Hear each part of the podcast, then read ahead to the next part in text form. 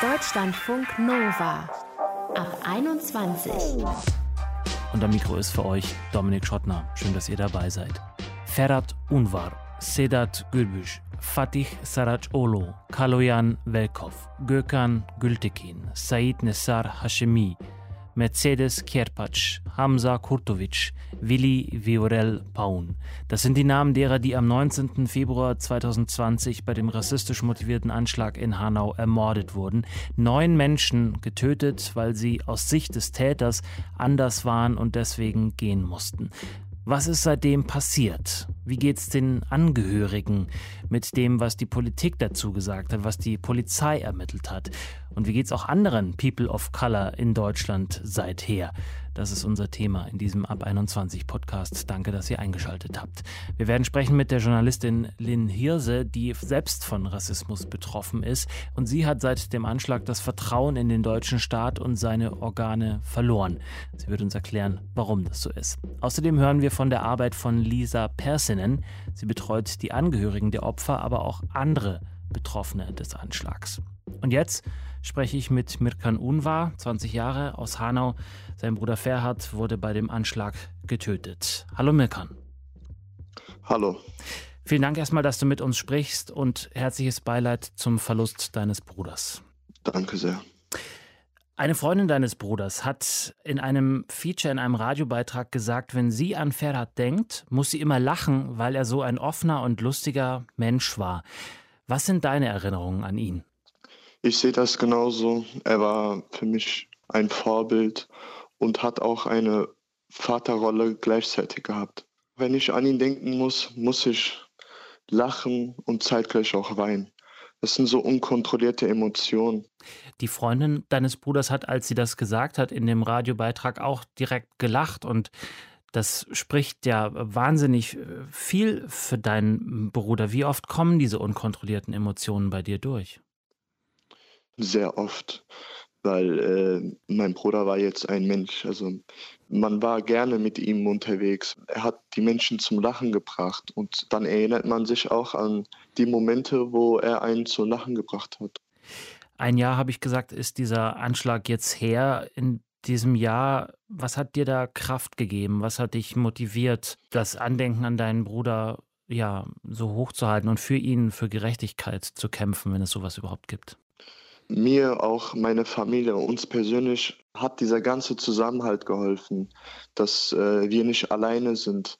Es gibt ja auch andere Familien und wir können uns zusammensetzen, uns miteinander identifizieren und das hat uns die Kraft gegeben, dass wir nicht alleine sind. Es gibt da einen zentralen Ort in Hanau, wo ihr euch immer wieder alle trefft. Bist genau. du dort? Ja, erzähl das mal für alle, die das vielleicht nicht wissen.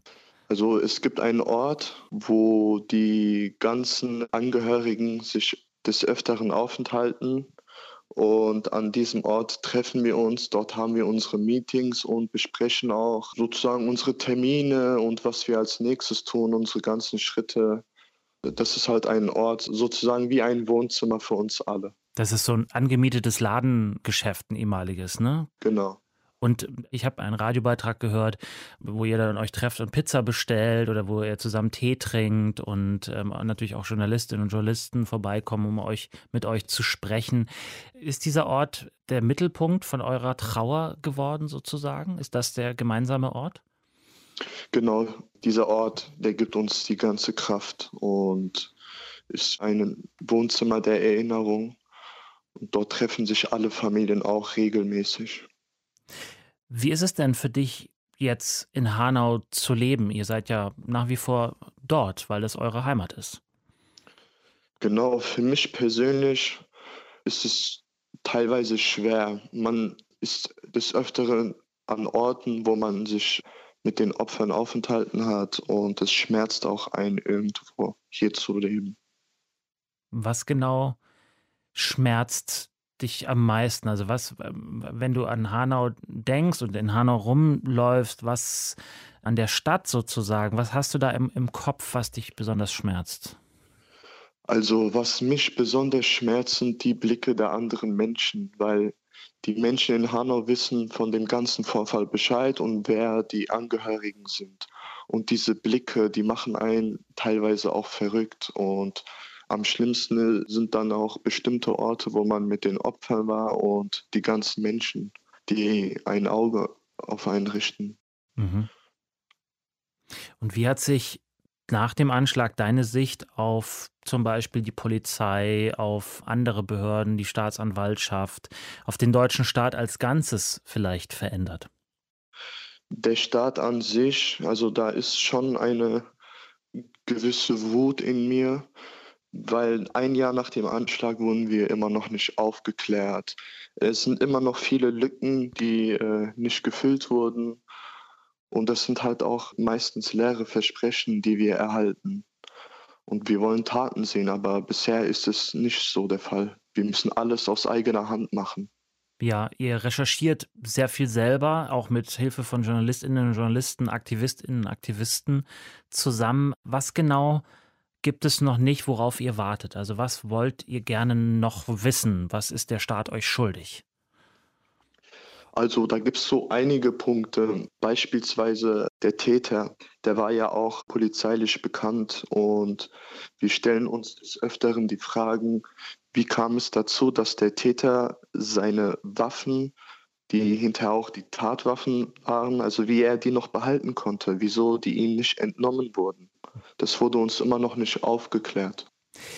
Jetzt mal abgesehen von der Ermittlungsarbeit der Polizei und auch, ähm, es gibt ja auch äh, Untersuchungsausschüsse in der Politik dazu, wie viel Hilfe ist denn bei euch und den anderen Angehörigen Familien angekommen? Also gab es in irgendeiner Form Betreuungsangebote oder, oder irgendetwas, wo der Staat gesagt hat, wir kümmern uns jetzt um euch? Ich würde mal sagen, dass es nicht so der Fall war. Also natürlich äh, erhalten auch viele äh, psychologische Hilfe. Das Problem ist halt, dass beispielsweise ich, ich bekomme keine psychologische Hilfe. Der Staat hat mir da auch nie was angeboten oder eine Art Beratung. Das kam nie zustande. Obwohl ich dies mehrfach verlangt hatte, bekam ich bis heute nie wirklich eine Rückmeldung. Du hast es verlangt, weil du das gerne genau, also ich würde Genau, ich würde es zumindest mal probieren, mhm. um die Trauer besser zu verarbeiten, ja. Hast du das Gefühl, dass das Thema Rassismus in Deutschland in diesem einen Jahr seit dem Anschlag irgendwie ernster genommen wird, dass mehr dagegen getan wird, dass Leute vielleicht auch ein bisschen mehr darüber nachdenken und sensibler dafür sind? Oder ist eigentlich alles beim Alten, beim schlechten Alten? Von einer großen Veränderung kann ich nicht sprechen. Auf jeden Fall kann man sagen, dass das Augenmerk mehr auf Rassismus gerichtet ist. Da stimme ich zu. Aber ob sich jetzt da wirklich was verändert hat, kann ich um ehrlich sein nicht zu sagen. Also das ist, denke ich mal, nicht der Fall. Da kam erschwerend hinzu jetzt natürlich, dass eine ganz große andere Situation mit der Corona-Pandemie ähm, wahnsinnig viel Aufmerksamkeit genommen hat, was überhaupt keine Entschuldigung sein soll, sondern nur zu sagen, erklären. Ne? Wahrscheinlich ist das, das kam zusammen sozusagen, vermute ich jetzt mal in dem speziellen Fall. Aber es geht ja in Deutschland grundsätzlich darum, was gegen Rassismus getan wird. Was glaubst du, ist da das Wichtigste, damit du sagen kannst, okay, ich lebe hier sicher oder zumindest gerne? Also es müssen halt mehr Maßnahmen gegen Menschen mit rassistischen Motiven ergriffen werden. Die Menschen, äh, die Bewohner von Deutschland müssen auch aufgeklärt werden, was für Folgen Rassismus haben kann. Ich denke, dass einige Menschen sich im Bewussten sind, dass es Rassismus gibt, aber was für Auswirkungen dies haben kann, glaube ich eher nicht. Mhm. Du und deine Familie, ihr habt für Ferhat zum Gedenken an ihn die Ferhat Unvar Bildungsinitiative gegründet. Was ist das Ziel dieser Initiative? Wir haben damit begonnen, dass wir Sitzungen gemacht haben und unser erstes primäres Ziel ist, dass in den Schulen, also auch in dem Umkreis, auch wenn es besser läuft bundesweit, dass wir ähm, beispielsweise äh, Kinder, Jugendliche die sich rassistisch benachteiligt fühlen in der Schule, die auch Probleme damit haben, zu uns kommen können und wir unterstützen die dabei. Funktioniert wie so eine Art Seelsorge und meine Mutter befasst sich damit dann auch solchen äh, Jugendlichen und Kindern zu helfen. Bist du auch mit dabei?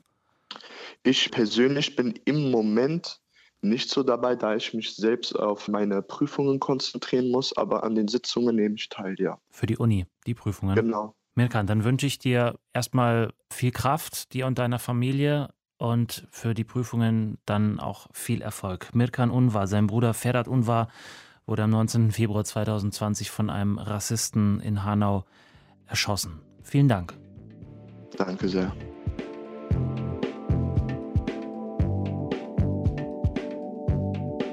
Deutschlandfunk Nova. Ich habe keinen Grund gesehen daran zu zweifeln, dass der Staat mich und mein Leben schützt, dachte ich. Das ist einer der zentralen Sätze aus im Text von Lynn Hirser, Redakteurin und Kolumnistin bei der Taz. Erschienen ist dieser Text, aus dem ich zitiert habe, ein gutes halbes Jahr nach dem rassistisch motivierten Anschlag von Hanau am 19. Februar 2020.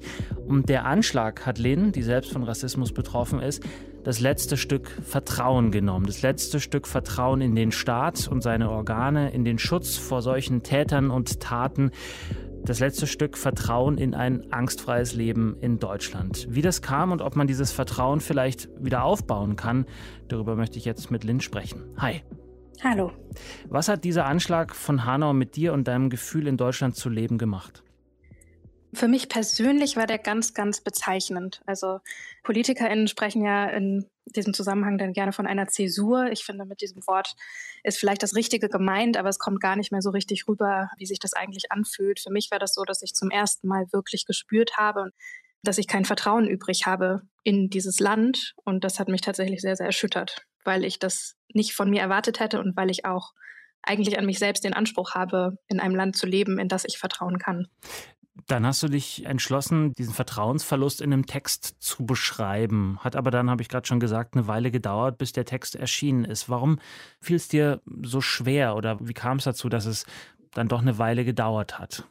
Ich würde sagen, für viele Journalistinnen oder Menschen, die in den Medien arbeiten, ähm, die selbst auch Rassismuserfahrungen gemacht haben, ist das nach wie vor ein schwieriges Thema, mhm. diese Berichterstattung. Und ich habe auch an mir selbst gemerkt, dass tatsächlich am Anfang mich das persönlich so beschäftigt hat, dass wirklich niemals mein erster Gedanke gewesen wäre, daraus einen Text zu machen und das sozusagen zu verarbeiten für die Arbeit. Mhm. Ähm, und des auch deswegen hat es lange gedauert, weil das auch erstmal ein persönlicher Prozess ist, den man vielleicht für sich allein noch gar nicht gut abbilden kann, geschweige denn aufschreiben. Mhm. Das war auf jeden Fall ein Aspekt. Und ein anderer ist, glaube ich, die große Herausforderung, wie erzählt man so eine Geschichte? Ich habe mich ja bei dem Text dann zum Beispiel für die Ich-Form entschieden. Also es ist ein Ich-Text und gleichzeitig habe ich sehr viel damit gehadert, dass es in dem Text ja nicht vorrangig um mich geht.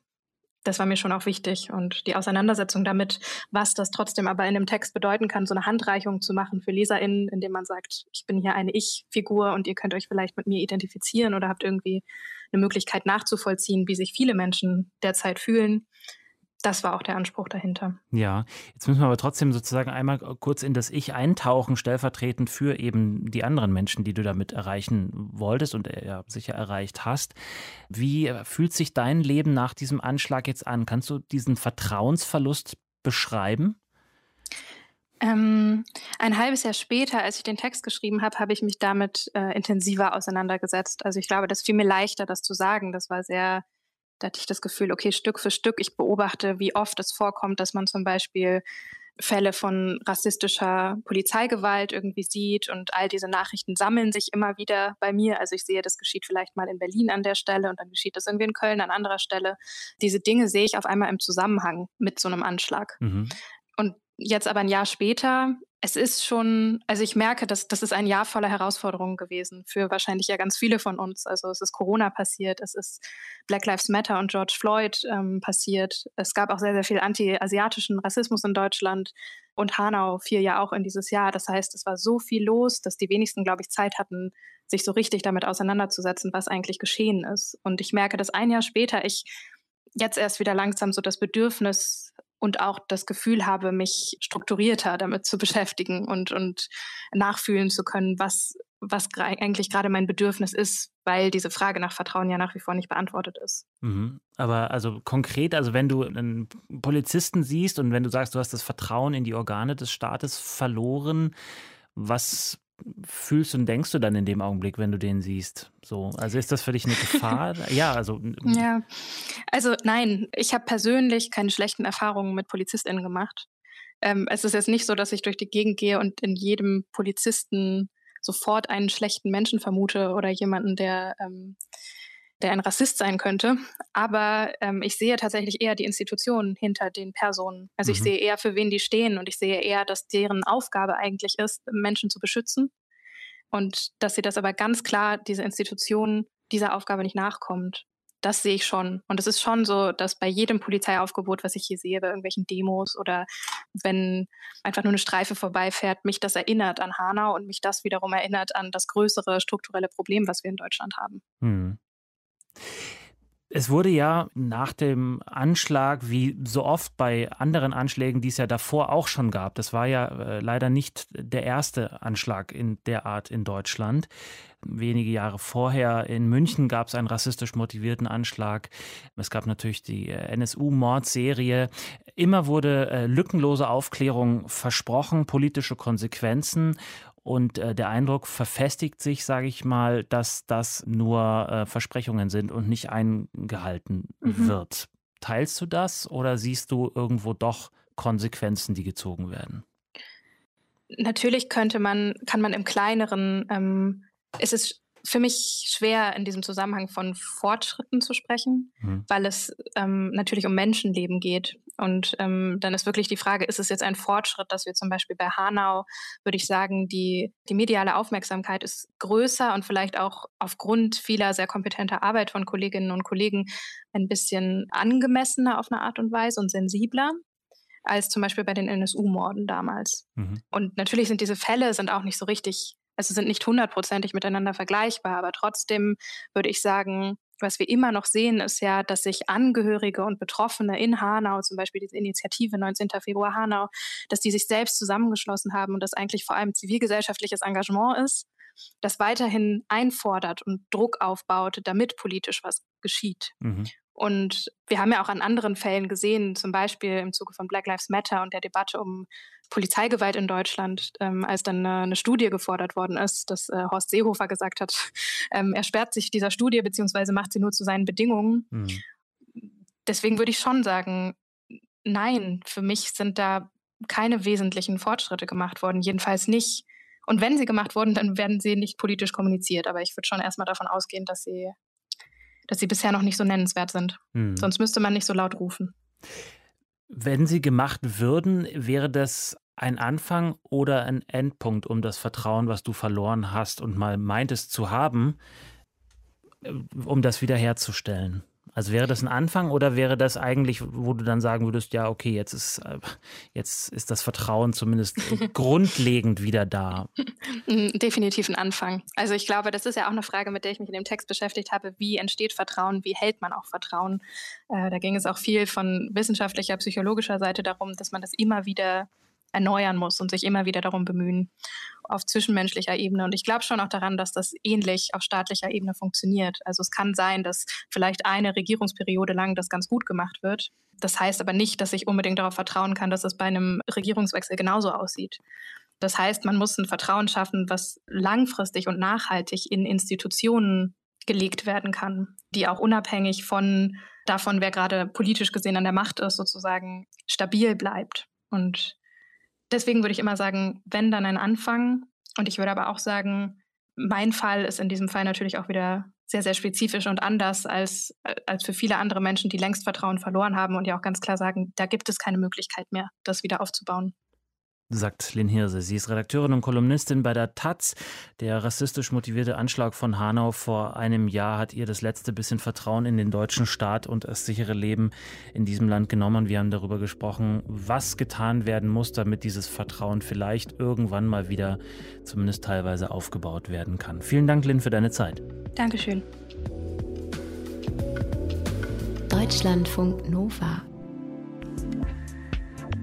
Wie viel Zeit ist angemessen, um als Staat auf einen rassistisch motivierten Anschlag wie den in Hanau am 19. Februar 2020 zu reagieren.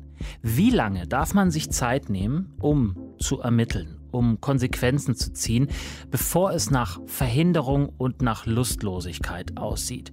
Im Fall Hanau ist sehr viel bekannt geworden in diesem einen Jahr, aber weniger, weil die staatlichen Stellen ermittelt haben, sondern weil die Angehörigen der Opfer und weil JournalistInnen viel recherchiert haben. Das kann und soll so eigentlich nicht sein, weil es kostet die Angehörigen Kraft und Zeit und auch Geld, während der Staat sich quasi einen schlanken Fuß macht. Und darüber möchte ich jetzt sprechen mit Lisa Persinen. Sie ist Leiterin der Beratungsstelle Response und berät in Hanau und ganz Hessen Betroffene von rechter und rassistischer Gewalt. Hi Lisa. Hallo Dominik, vielen Dank für die Einladung. Danke für deine Zeit. In welchem Bereich brauchen Betroffene denn am dringendsten Unterstützung jetzt mit Blick auf den Anschlag in Hanau? Das sind äh, tatsächlich sehr viele unterschiedliche Themen. Zum Beispiel einfach einen Raum zu haben, über das Erlebte sprechen zu können. Traumata oder im Folgen eines Traumas einordnen zu können, ist ein Thema. Ähm, andere brauchen Unterstützung, Leistungen zu beantragen, was tatsächlich auch ein ganz großes Thema ist. Die Unterstützung von ähm, ja, sehr bürokratischen und langwierigen Prozessen. Mhm. Andere brauchen vielleicht Unterstützung in der Hilfe passende TherapeutInnen zu finden, Reha, ja, sehr breit gefächerte Hilfen und Unterstützungen sozusagen, die wir ermöglichen, immer an der Person selbst. Also immer zu schauen, wer ist die Person und was braucht sie. Wenn du sagst, ansetzen an der Person selbst, wer sind denn eigentlich Betroffene? Sind das die unmittelbaren Angehörigen und auch vielleicht enge Freunde oder ist das ein größerer Kreis? Also es sind einmal ähm, Hinterbliebene, Freunde, Familie von den Getöteten. Es gibt Überlebende, es gibt Verletzte, es gibt auch deren Familienkreise und Freundinnen. Es gibt Augenzeuginnen. Also es ist eine sehr, sehr große Gruppe an Betroffenen mhm. und wir unterstützen tatsächlich in alle Richtungen sozusagen Menschen. Grundsätzlich gibt es vom Land Hessen zumindest das Angebot eines Opferhilfefonds, aber ihr von Response kritisiert diesen Fonds. Also das, da gibt es Geld für die Angehörigen, aber ihr findet das nicht so gut. Warum? Also prinzipiell ist ein ähm, hessischer Opferfonds für Opfer eben des Attentats in Hanau unbedingt äh, notwendig und wichtig.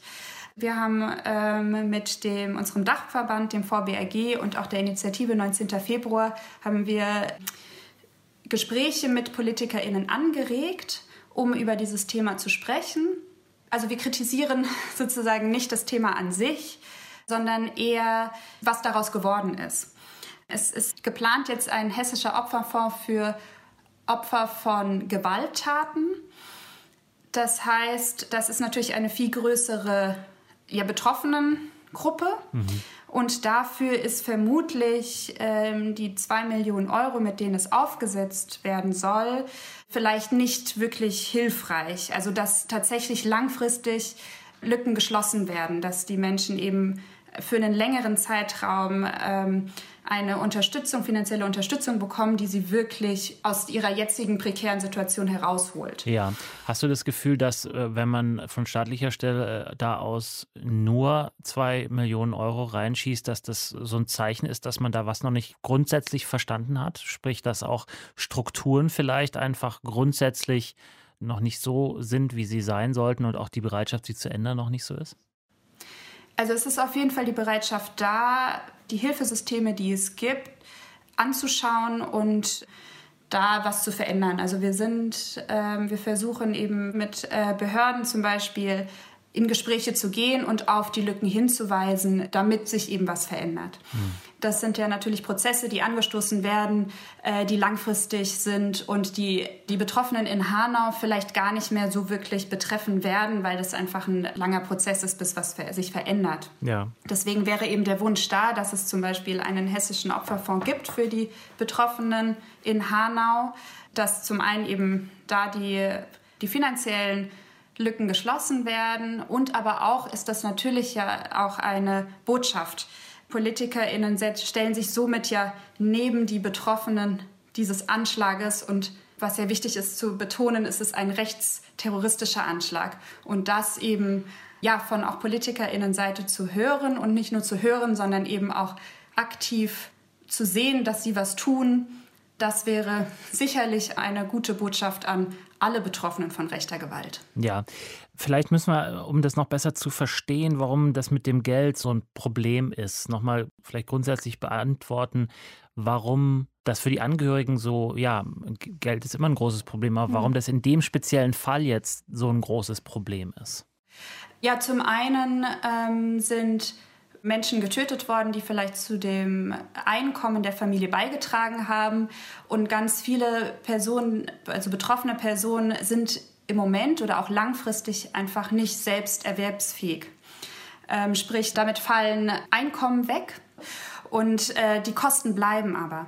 Und nicht nur die Kosten bleiben, sondern tatsächlich ähm, zum Beispiel gibt es Menschen, die nicht mehr an den Orten leben können, weil die einfach so nah an den Tatorten sind, dass sie umziehen müssen. Was bedeutet, dass meistens teurere Wohnungen angemietet werden müssen. Also eher die Kosten steigen eher und ähm, zum Beispiel gibt es Fahrtwege, dass ähm, Personen müssen eben also ne, zu Ärztinnen fahren, müssen in die Therapie gehen, die vielleicht ähm, die Versorgung ist vor Ort nicht ausreichend, also müssen sie vielleicht woanders hinfahren. Das sind ja alles Kosten, die auch noch zusätzlich dazukommen. Und viele ähm, leben aber gerade im Moment von Krankgeld, was aber auch ja irgendwann nicht mehr bezahlt wird. Also dann kommen ja auch wieder Schwierigkeiten wie ähm, sind sie dann erwerbsfähig wieder und können arbeiten oder äh, rutschen sie vielleicht eben auch in Sozialleistungen? sagt Lisa Persinen. Sie berät in Hessen Betroffene von rechter und rassistischer Gewalt, eben auch in Hanau, wo vor einem Jahr neun Menschen bei dem Anschlag von einem Rassisten getötet wurden. Vielen Dank für euer Interesse. Bleibt gesund. Ciao. Deutschlandfunk Nova ab 21. 21. Montags bis freitags ab 21 Uhr und auf deutschlandfunknova.de.